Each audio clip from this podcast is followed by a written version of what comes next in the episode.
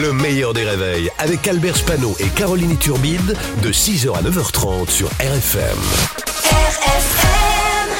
Limité à 80 avec Pascal Atenza sur RFM. Bonjour Pascal. Bonjour bonjour Caroline, comment ça va Ça va être toujours plaisir de voir euh, Pascal Atenza Ah, arriver c'est dans le studio. C'est gentil. En ce, ce- ce lundi euh, 11 septembre, on commence par un débrief du premier match euh, des Bleus de la Coupe du Monde de rugby. Oui, euh, pour le premier match de poule, euh, euh, alors attention avec les féministes et Sandrine Rousseau, on ne dit plus une poule, hein, c'est péjoratif, on dit un match genré binaire de sexe féminin. Comme ça, on est tranquille. Alors la cérémonie d'ouverture de la Coupe du Monde de rugby au Stade de France, je sais pas trop quoi en penser. euh, bon, Eric Ciotti a adoré, euh, donc c'était nul. Il est, hors, il est hors de question d'avoir les mêmes goûts qu'Eric Ciotti. Déjà que j'ai commencé à avoir la même tête. Alors.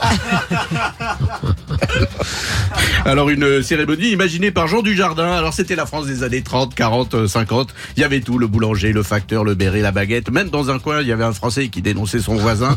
Bref, il y avait tout. Euh, Il y avait un mec de 1m80 déguisé en coq. Je sais pas si vous l'avez vu, très très bizarre. Il ressemblait au coq Footix Oui. après une soirée chemsex chez Pierre Palmade. oui, il boitait, donc il sortait de chez Pierre Palmade. Alors là, la presse internationale s'est lâchée complètement. Les Américains, tiens, c'est comme à Hollywood, il y a une grève des scénaristes. Euh, la presse espagnole, unanime, es una mierda. Euh, la presse portugaise, es una mierdache.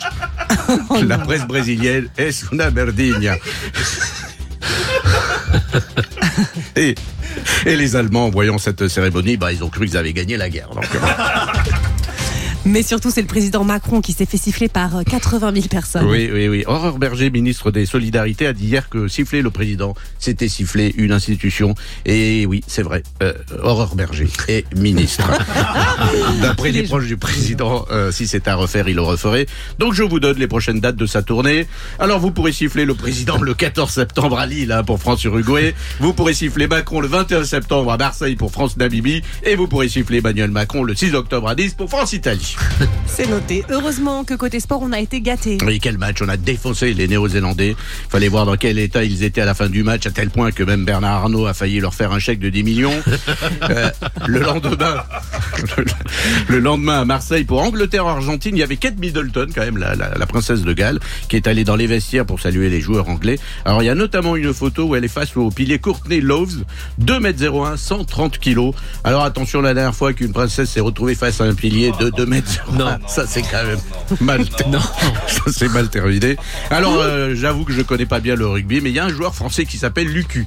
Euh, on va pas. Mais- Alors au vu des règles du rugby, des positions dans lesquelles il se retrouve très souvent, on peut le dire pendant cette Coupe du Monde, à un moment donné, il y aura bien un joueur qui aura la tête dans le cul. Et voilà. Ça, je crois. Bravo Pascal Pascal Atenza sur RFM tous les matins à 8h15, le replay en podcast sur rfm.fr. Pascal Atenza qui est avec nous tous les matins.